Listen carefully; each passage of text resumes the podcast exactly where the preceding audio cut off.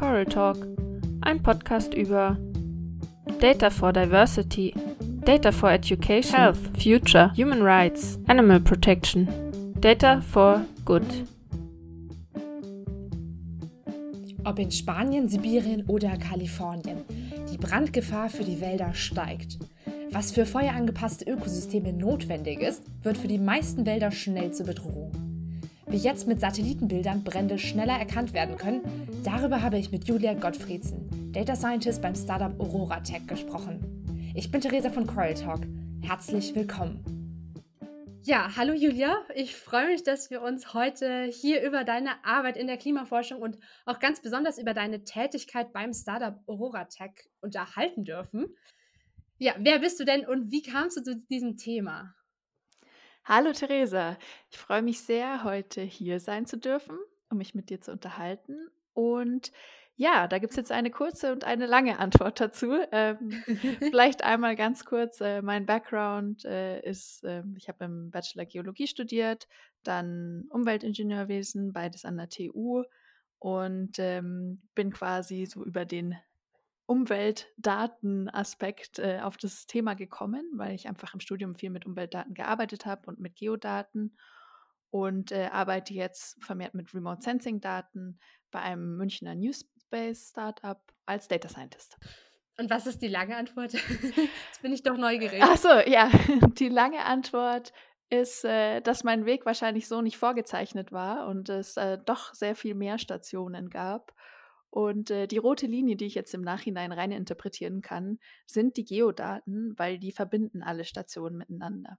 Also im Bachelor zum Beispiel habe ich äh, an Bergstürzen geforscht, also Extremereignissen, jetzt äh, speziell in den Alpen, zum Beispiel, dass durch Permafrost die Berge abschmelzen und dadurch äh, loses Gestein frei wird und äh, das große Bergstürze aus, auslösen kann, ähm, die natürlich die Bevölkerung in den Tälern bedroht. Und da habe ich schon angefangen, Daten zu sammeln mit äh, geophysikalischen Messmethoden.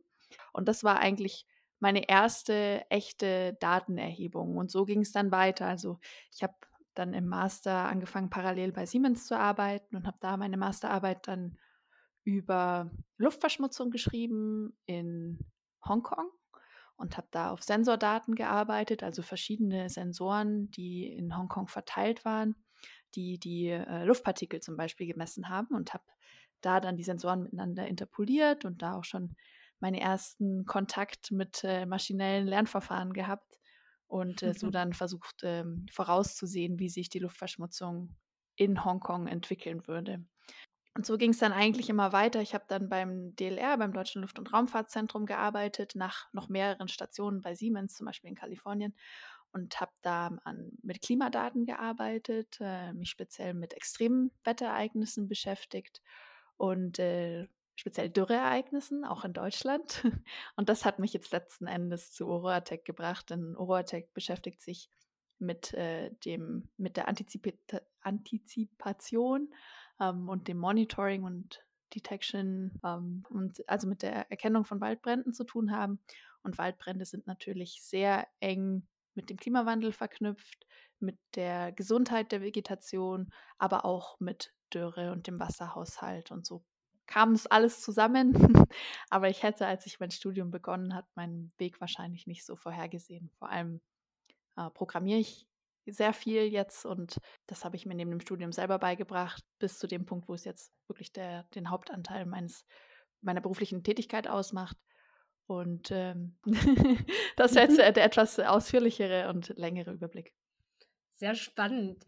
Dann steigen wir doch an dieser Stelle gleich äh, an deiner aktuellen, an deinem aktuellen Projekt zum Thema Geodaten ein. Was macht denn Aurora Tech?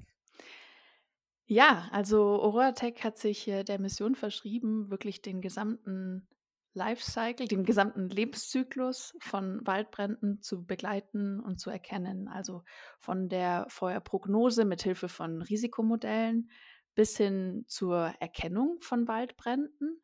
Also dass wir basierend auf Satellitendaten das beste Waldbranderkennungssystem unseren Kunden bereitstellen, dass quasi wann immer wir eine thermische Anomalie, also unsere die Satelliten, die wir integrieren und auch unsere eigenen, also wir entwickeln auch eigene Satelliten, messen im mittel- und langwelligen Infrarotbereich thermische Anomalien und so können wir erkennen, wo es auf der Erde derzeit brennt. Und äh, wir versuchen das immer schneller zu können, sodass wir fast bei so einem Realtime Feueralarm dann am Ende sind, sodass unsere Kunden, zum Beispiel Nationalparks, wissen, das sind ja oft riesige Flächen, ja, die sich so nicht überschauen lassen, ähm, wann ein Brand auftritt. Und dann auch nach dem Brand können wir mit Hilfe von Satellitendaten evaluieren, wie viel Wald verloren gegangen ist ähm, und welcher Schaden entstanden ist.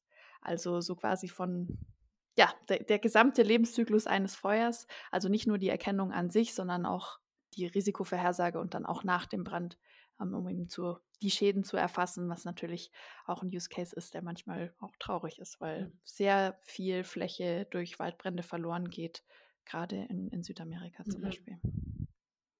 Und wie ist das Startup jetzt entstanden? Gab es irgendeinen Auslöser, das zur Gründung beigetragen hat? Ja, also ich bin ja erst, äh, ich bin noch gar nicht so lange dabei, muss ich sagen. Und mhm. ähm, ich kann jetzt quasi auch nur erzählen, äh, was ich weiß. Da müsste man natürlich auch nochmal mit den Gründern sprechen. Vielleicht äh, variiert deren Geschichte etwas, aber es, es ist ein Startup, äh, was aus der TUM heraus entstanden ist, also aus der Technischen Universität in München. Und die haben sich ja während dem Studium kennengelernt. Unser CTO, ähm, Dr. Martin Langer, hat ein Studentenprojekt betreut ähm, das sich mit dem, ja, mit der Kon Konzeption und dann letzten, letzten Endes auch dem Starten von Kleinsatelliten, Kleinstsatelliten äh, befasst hat. Und das ist jetzt unser Gründerteam ähm, geworden und das Ganze ist 2017, 2018 passiert und wir sind jetzt knapp 70 Leute schon, sitzen auch in München, also schon ein relativ großes Team und es mhm. ist eben gewachsen hier aus, aus dem Münchner Umfeld und im Endeffekt aus dem Studentenprojekt heraus, ja. Und wer nutzt jetzt euer Produkt? Du hast vorhin schon Nationalparks angesprochen. Wie sind die auch früher damit umgegangen, als es das noch nicht gab? Das war ja wahrscheinlich dann fast unmöglich, Waldbrände schnell zu erkennen, oder? Ja, also es ist eine sehr gute Frage. Also genau, unser Produkt wird genutzt von Ländern oder Firmen, die viel Waldfläche in ihrem Besitz haben. Das heißt, unser Kunde ist privat, aber wir haben auch öffentliche Träger, die unser Produkt nutzen derzeit. Und wie früher damit umgegangen wird und wie auch zum Teil heute noch damit umgegangen wird, es gibt verschiedene Ansätze, Waldbrände zu erkennen, ist zum Beispiel durch diese Firewatch Towers. Ich ähm, versuche es mal ins Deutsche zu bringen, also Beobachtungstürme, die im Wald platziert werden und auch bemannt sind, die quasi in der Feuersaison besetzt sind, auf denen Leute, also Menschen leben. Genau, also das ist eine Möglichkeit. Und dann haben die unsere Kunden teilweise eigene Flugzeugflotten und Aufklärungsflotten, nutzen zunehmend auch Drohnen, mit denen sie ihr Gebiet abfliegen und auf Rauch zum Beispiel achten. Das sind zwei, zwei mögliche Wege, Waldbrand zu erkennen. Und ansonsten in, in Gebieten, die auch dicht bevölkert sind, ist es natürlich so, dass die Bevölkerung oft am schnellsten ist. Mhm. Also wenn Sie eine Rauchwolke sehen, ähm, wird oft angerufen bei der lokalen Feuerwehr oder bei der lokalen Kontaktstelle und das Feuer gemeldet. Und äh, das, dann ist es natürlich schon relativ groß, wenn man es von weitem erkennen kann. Und wir versuchen quasi die Zeit zwischen dem Ausbruch des Feuers, bis es schon so groß ist, ähm, dass man es mit dem Auge von Weitem sehen kann, das versuchen wir zu reduzieren und das Feuer möglichst früh zu erkennen, wenn es schon, wenn, also wenn es noch sehr klein ist. Hast du da jetzt auch einen Use Case oder ein Beispiel, das du mal so im Detail ein bisschen vorstellen kannst, wie das so funktioniert? Also irgendwie ein konkreter Nationalpark, ein Land, ja, gerne. Also ähm, ich kann eine Geschichte erzählen. Jetzt muss ich sagen, ich bin natürlich nicht bei uns im Sales-Team, sondern eher in der technischen Entwicklung und musste da vorher auch nachfragen, als ich wusste, dass wir beide sprechen. Also das ist jetzt eine Geschichte aus zweiter Hand. Ähm, und zwar arbeiten wir äh, mit Chile zusammen. Und äh, in Chile hat, ich glaube, 2017 ein großer Brand gewütet, äh, der also auch über mehrere Wochen ging. Und äh, das sind dann auch wirklich Brände, die sind zum Teil in Kontrolle, äh, zum Teil außer Kontrolle. und äh, die Feuerwehr hat den Brand an mehreren Fronten bekämpft und dann gab es einen großen Fluss. Und die Feuerwehr hat angenommen, dass der Fluss als natürliche Barriere wirkt und hat dort gar keine Feuerwehr hin, hingesendet. Also gar keine Männer oder gar kein Equipment äh, wurde dann dort platziert. Und durch unser System konnten sie sehen, dass es neue Hotspots, also neue thermische Anomalien jenseits des Flusses gab.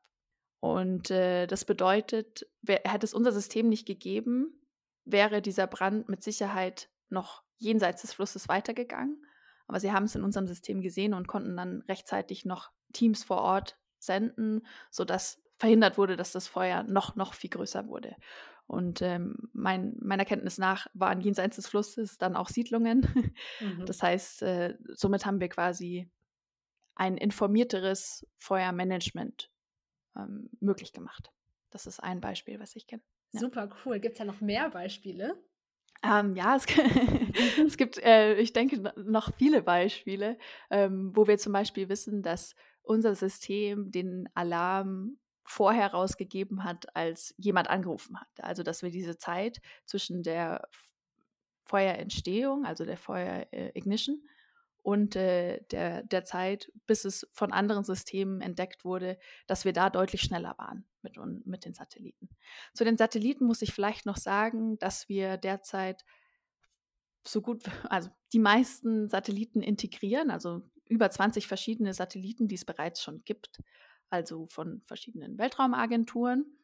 Und unser eigener Satellit, unser erster eigener Satellit, der im Januar gestartet ist, bisher also nur einen ganz kleinen Teil ausmacht und wir in Zukunft vorhaben, noch viel mehr Satelliten selber zu starten, mit dem Grund, dass die bestehenden Satelliten ein Zeitfenster im, am Nachmittag haben, bei denen sie, äh, bei dem es quasi keine äh, Detektionen gibt von Feuer. Das liegt ein bisschen an, an der Umlaufbahnplanung, dass andere andere Zeitfenster wichtiger waren für die Mission.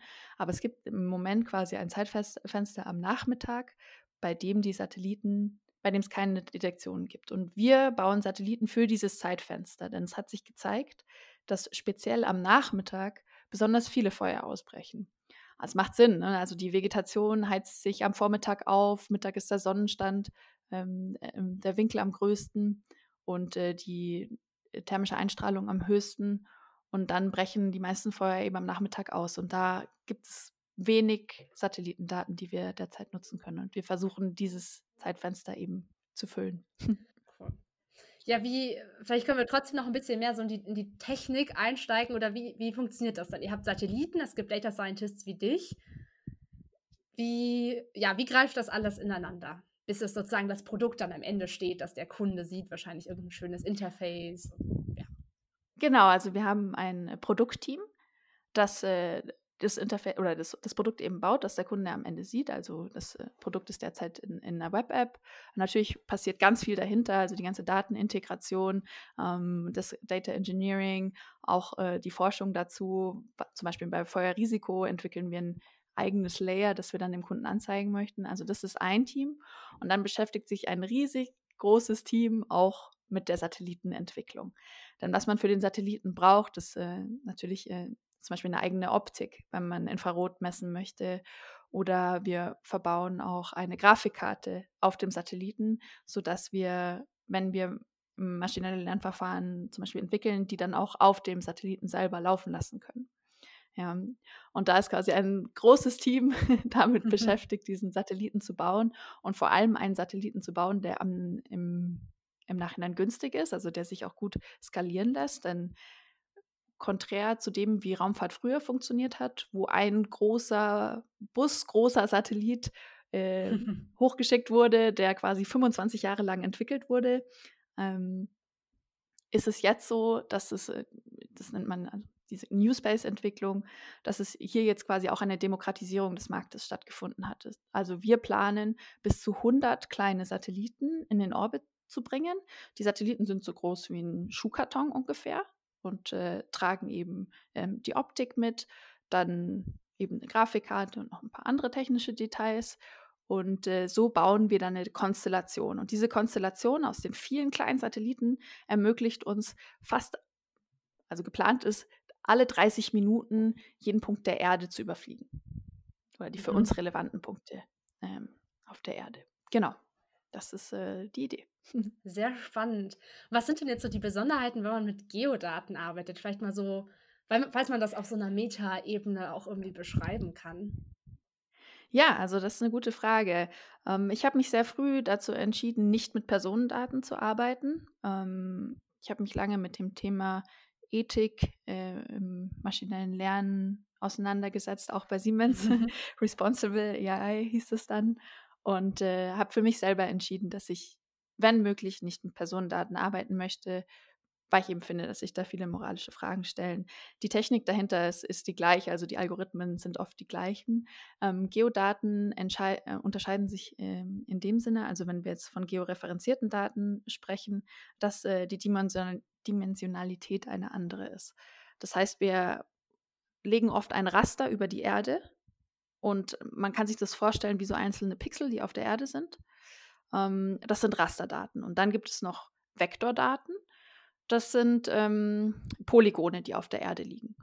Und äh, georeferenziert bedeutet, dass wir ganz genau wissen, wo diese Flächen auf der Erde liegen. Und ähm, das finde ich einfach spannend, äh, unsere Natur und unsere Erde durch Informationen so gut beschreiben zu können. Und äh, das macht mir Spaß. Und das Feld der Geodaten im maschinellen Lernen ist wahrscheinlich am ehesten verwandt zu Computer Vision. Aber jetzt haben wir nicht nur Bilder, sondern wir haben Bilder oder Daten auf der Erde über die Zeit. Also Zeitreihen spielen auch eine Rolle. Und dann gibt es auch noch in manchen Fällen, zum Beispiel im Klima, in der Klimaforschung, noch die atmosphärische Höhe mit dazu. Das heißt, man hat jetzt von einer Rasterzelle am Boden die Länge, die Breite, dann hat man diese Zelle über die Zeit und noch die atmosphärische Höhe. Und das macht einen sehr speziellen Datentyp aus, ähm, der sich doch sehr von zum Beispiel Sprachdaten unterscheidet oder von einzelnen Sensorpunkten. Ja. Sehr cool. Genau. Und die, also Satellitenbilder sind dann da noch ein Zusatz dazu, oder die sind da schon enthalten sozusagen in diesem Raster und in der Polygondarstellung? Genau, Satellitendaten werden oft als Rasterdaten okay, okay. Ähm, über. Genau, also es sind dann Bild, georeferenzierte Bilder, ähm, die wir somit auf der Erde verorten können. Die Bilder haben verschiedene Channels, je nachdem, welcher Sensor auf dem Satellit ist. Was man vielleicht kennt, ist äh, von, der, von der klassischen Kamera gibt es äh, Rot, Grün und Blau als Channels. RGB nennt man das auch. Das heißt, man hat drei Bänder, die übereinander gelegt sind. Bei Satelliten sind oft noch deutlich komplexere Sensoren verbaut und da gibt es teilweise bei Multispektralsatelliten über 100 Bänder. und äh, das bedeutet für uns auch, dass wenn wir klassische Machine Learning-Algorithmen verwenden, die oft nur auf RGB ausgelegt sind, dass die äh, in unserem Bereich zum Teil gar nicht so gut funktionieren, weil wir anstatt drei Bändern 10, 15 Bänder zur Verfügung haben. Und ähm, das macht so Applied Science gar nicht so einfach, weil wir oft nicht out of the box irgendwas benutzen können, sondern es doch nochmal abändern müssen. Mhm. Du hast jetzt eben gerade schon das Problem angesprochen, dass zum Beispiel Machine Learning-Algorithmen gar nicht so leicht übernommen werden können. Was sind denn noch so Probleme, die oft bei eurer Arbeit auftreten? Ja, viele. Also gut, wo fange ich an? ähm, ja, also ich würde sagen, das mit dem Georeferenzieren zum Beispiel zu verorten, äh, ein Bild, was ich aus dem Weltall mache, wo liegt es eigentlich? Das ist einfach für sich. Ich würde da jetzt gar nicht zu sehr drauf Mhm. eingehen, weil es ist wirklich komplex und es gibt sehr viele verschiedene Methoden, wie man das machen kann und es klappt auch manchmal nicht ganz. Ja, dann sind äh, die Pixel, bei denen wir wissen, die müssten jetzt über München liegen, sind vielleicht mal ein paar hundert Meter weiter weg oder ähm, paar Kilometer weiter weg. Ja, also dass äh, die Genauigkeit da stimmt, ist schon mal schwer, das zu erreichen. Dann ist es oft so, dass Wolken natürlich ein Problem sind. Wenn wir jetzt Kameradaten haben, oder auch Infrarot kann nicht durch Wolken durchsehen. Mhm. Ja, das heißt, sobald wir eine Wolkenabdeckung über der Erde haben, ist es für uns unsichtbar, was darunter liegt. Dann muss man sich überlegen, ähm, ob man die Daten davor nimmt, wo es keine Wolken gibt, oder es gibt auch Sensoriken, die durch die Wolken durchschauen können. Ähm, ja, und dann kann man zum Beispiel auf die zurückgreifen, die haben allerdings oft nicht so eine hohe Auflösung. Das ist dann also auch das Problem, dass der Kunde dann oder die, Kunden mitbekommen. Wenn Wolken da sind, dann bekommen sie auch selbst nicht so gute Vorhersagen, oder? Wie, wie sieht das dann aus? Genau, also wenn ähm, Wolken da sind, dann ist es unsere Technologie, also zumindest die, das thermale Infrarot ähm, im mittel- und langwelligen Bereich erstmal gehemmt. Allerdings äh, gibt es andere Instrumente, zum Beispiel SAR, also das steht für Synthetic Aperture Radar. Das ist ein aktiver Sensor. Den fliegen wir jetzt selber nicht, aber auf den kann man zugreifen. Das sind öffentlich verfügbare Daten. Und der kann durch, ähm, durch die Wolken durchsehen und dann können wir auf solche Daten zurückgreifen. Und mit SAR kann man zum Beispiel gut Burnt Area ähm, beschreiben, also die verbrannte Fläche am Boden kann man dadurch gut sehen. Und so könnten wir zum Beispiel interpolieren, wenn keine Wolken da sind. Aber grundsätzlich kommunizieren wir das auch an unsere Kunden. Bei einer hohen Wolkenabdeckung ist unser System ungenau. Mhm. Ich muss dazu sagen, dass wir durch eine mittlere Wolkenabdeckung bis leichte Wolkenabdeckung schon durchsehen können. Ja, und wie sieht denn jetzt dein Arbeitsalltag aus?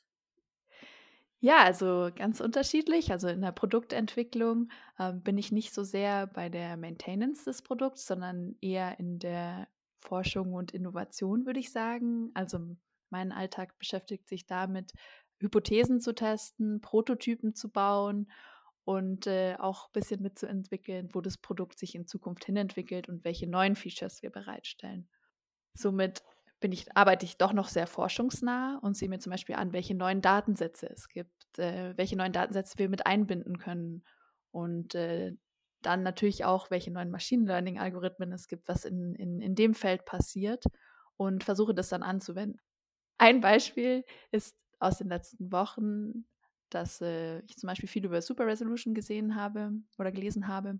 Und äh, wir haben ja selber auch Sensordaten und dann haben wir einfach mal ein paar Algorithmen aus Super Resolution Papern ausprobiert. Man kann sich das so vorstellen, man hat ein Bild mit einer groben Auflösung und die Deep Learning Modelle lernen dann über verschiedene Techniken, das Bild höher aufzulösen. Das bedeutet, wir könnten eine niedrigere Auflösung im Orbit aufnehmen und das dann am Boden so, das Post-Processing so zu machen, dass wir mhm. dann eine höhere Auflösung hätten, mit denen wir arbeiten könnten. Und äh, das finde ich super interessant, weil der Downlink, also die Datenübertragung vom Satelliten zur Erde, ist was ganz äh, Wichtiges, denn je höher die da also dieses Datenvolumen ist, ähm, desto länger dauert die Übertragung. Also wir versuchen das Datenvolumen, was vom Satelliten auf die Erde übertragen wird, durch verschiedene Ideen, ähm, auf die ich jetzt glaube ich nicht näher eingehen darf, ähm, so zu reduzieren, dass es möglichst schnell geht. Ja. Und ähm, ja, Super Resolution war ein super interessantes Thema und ähm, so sieht mein Alltag oft aus. Oder wir haben eine Analytics API gebaut, ähm, zum Beispiel, wo der Kunde eine, einen Bereich einzeichnen kann auf dem Globus und dann Statistiken und Analysen darüber bekommt, wie viele Feuer es in den letzten Jahren zum Beispiel gab. Also ganz unterschiedlich und es macht mir auch großen Spaß, in vielen verschiedenen Projekten zu arbeiten und äh, nah an der Forschung zu sein und mir auch selbst überlegen zu dürfen, was ich als nächstes mit meinem Team mache. genau. Ja, vielleicht zum Schluss noch ein bisschen der Blick auf die Gegenwart und Zukunft. Wie, wie ist denn da so der Zusammenhang jetzt mit dem Klimawandel? Werden da mehr, wird da mehr von eurer Technologie benötigt? Wie erlebt ihr das? Ja, also ich war ja auch, äh, habe ja auch ein bisschen Zeit in der mhm. Klimaforschung verbracht und äh, gerade die extremen Wetterereignisse nehmen zu und dazu gehören extreme Dürren und ähm, extreme Temperaturschwankungen und eben ex also extreme Hitze auch.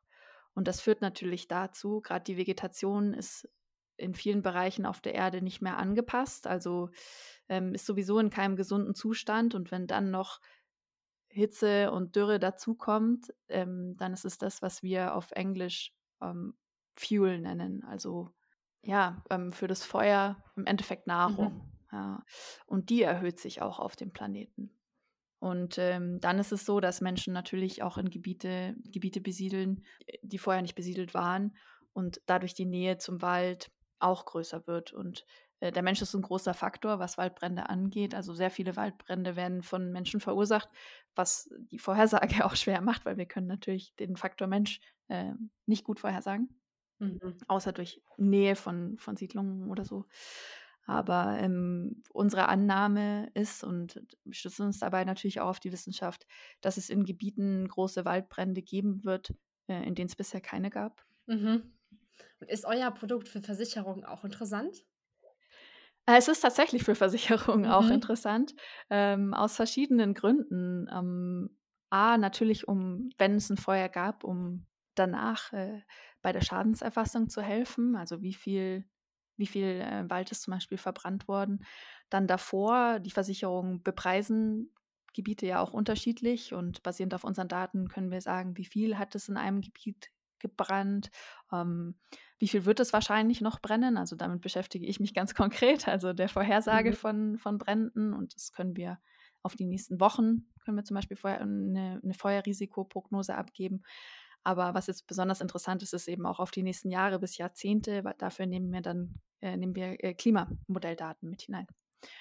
Und ähm, ja, und dann gibt es auch noch neue Versicherungsprodukte, die heißen parametrische Versicherungen. Das parametrische Produkt verstehe ich so, dass ähm, datengetrieben ausgelöst wird, wer entschädigt wird und wer nicht. Also wenn wir mhm. jetzt äh, zum Beispiel Kalifornien äh, ist das Versicherungsgebiet und dann brennt es dort und dann sucht, zieht, sie, zieht die Versicherung Remote Sensing Daten heran, um die Menschen, die von einem, von einem Extremereignis, in diesem Fall Waldbrand, betroffen sind, sofort auszuzahlen.